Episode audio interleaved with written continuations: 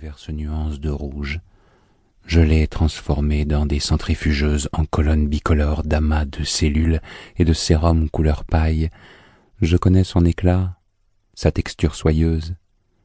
Je l'ai vu couler en flots satinés d'une peau fraîchement incisée. Le sang s'épanche de son torse comme l'eau d'une source sacrée.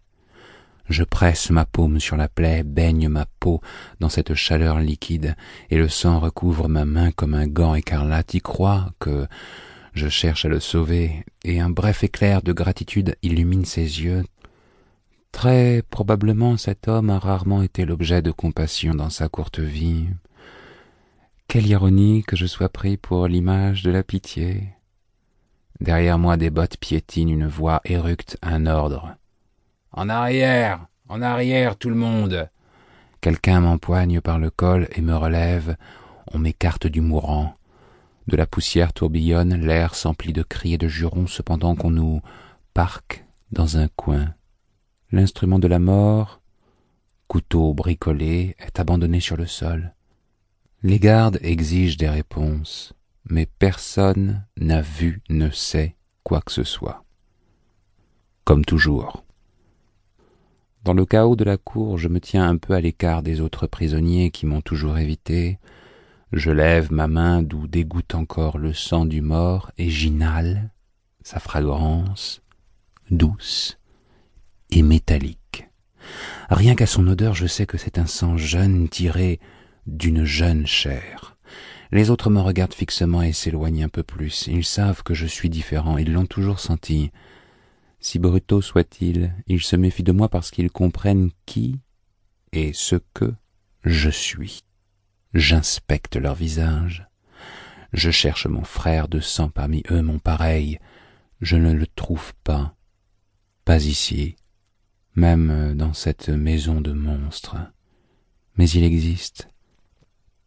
Je sais que je ne suis pas le seul de mon espèce sur cette terre. Quelque part, il y en a un autre, et il m'attend.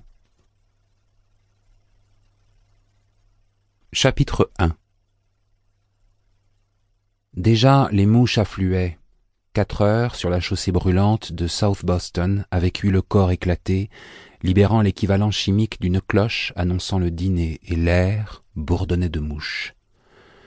Bien que ce qui restait du torse fût maintenant recouvert d'un drap, il y avait encore assez de chair exposée pour que les charognards s'en repaissent. Des fragments de matière grise et autres parcelles non identifiables jonchaient la rue sur un rayon d'une dizaine de mètres. Un morceau de crâne avait atterri dans un bac à fleurs du premier étage et des lambeaux de peau adhéraient aux voitures en stationnement. L'inspecteur Jane Rizzoli avait toujours eu l'estomac solide, mais elle dut marquer un temps d'arrêt, les yeux clos, les poings serrés, se reprochant ce moment de faiblesse. Ne craque pas, ne craque pas, ne craque pas. Seule femme de la brigade criminelle de la police de Boston, elle savait que d'impitoyables projecteurs étaient sans cesse braqués sur elle. Chaque erreur, chaque triomphe était remarqué. Son coéquipier, Barry Frost, avait déjà régurgité son petit déjeuner au vu de tous de manière humiliante. Assis, la tête entre les genoux dans leur voiture climatisée, il attendait que son estomac se calme. Elle, elle ne pouvait se permettre d'avoir la nausée. Elle était l'officier de police le plus exposé au regard et, de l'autre côté du ruban de plastique jaune, la foule l'observait, enregistrait chacun de ses gestes, le moindre détail de son apparence.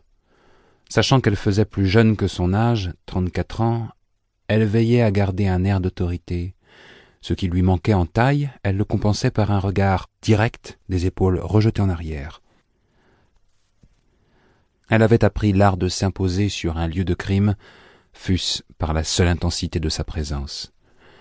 Mais cette canicule sapait sa détermination, elle avait commencé la journée comme d'habitude en blazer et pantalon de toile, les cheveux bien peignés. Le blazer avait maintenant disparu, révélant un chemisier froissé, et l'humidité de l'air avait transformé sa chevelure brune en une masse frisée de mèches indociles. Elle se sentait agressée sur tous les fronts par les odeurs, les mouches et le soleil perçant. Il y avait soudain trop de choses sur lesquelles elle devait se concentrer, et tous ses yeux sur elle. Des éclats de voix attirèrent son attention. Un homme, en chemise blanche et cravate, tentait de convaincre un policier de le laisser passer. Écoutez, j'ai une réunion, je suis déjà en retard, mais vous avez enroulé votre foutu ruban autour de ma voiture, et vous me dites maintenant que je ne peux pas partir. C'est ma voiture, bon Dieu. C'est un lieu de crime, monsieur. C'est un accident. Ça n'est pas encore établi. Il vous fout la journée pour ça? Pourquoi vous nous écoutez pas? Tout le quartier a entendu ce qui s'est passé. Rizzoli s'approcha de l'homme dont le visage luisait de sueur. Il était onze heures et demie et le soleil, proche de son zénith, brillait comme un œil étincelant.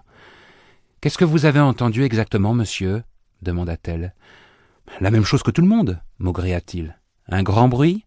Oui. Vers sept heures et demie, je sortais de la douche. J'ai regardé par la fenêtre et je l'ai vu allongé sur le trottoir. Le coin est mauvais, il y a des cons en voiture qui déboulent comme des dingues. Il s'est sûrement fait renverser par un camion. Vous avez vu un camion? Non. Vous avez entendu un camion? Non. Et vous n'avez pas vu de voiture non plus euh, Voiture, camion, fit-il avec un haussement d'épaules. En tout cas, le chauffard s'est tiré. Elle avait entendu la même histoire une demi-douzaine de fois, répétée par les voisins de l'homme. Entre sept heures et quart et sept heures et demie, il y avait eu un bruit violent dans la rue. Personne n'avait vu l'accident, les témoins avaient simplement entendu le bruit et découvert le corps. Rizzoli avait déjà envisagé et rejeté la possibilité d'un suicide. C'était un quartier de bâtiments à un étage, rien d'assez haut pour expliquer l'état catastrophique d'une personne qui aurait sauté d'un toit. Elle n'avait pas relevé non plus de traces d'une explosion qui aurait causé cette désintégration anatomique. Et je peux prendre ma voiture maintenant. C'est la Ford verte. Celle avec de la cervelle sur le coffre? Ouais, acquiesça l'homme. Qu'est-ce que vous croyez? Lui lança-t-elle sèchement. Elle alla rejoindre le médecin légiste qui, accroupi au milieu de la chaussée, examinait l'asphalte. De vrais blaireaux dans cette rue, dit Rizzoli.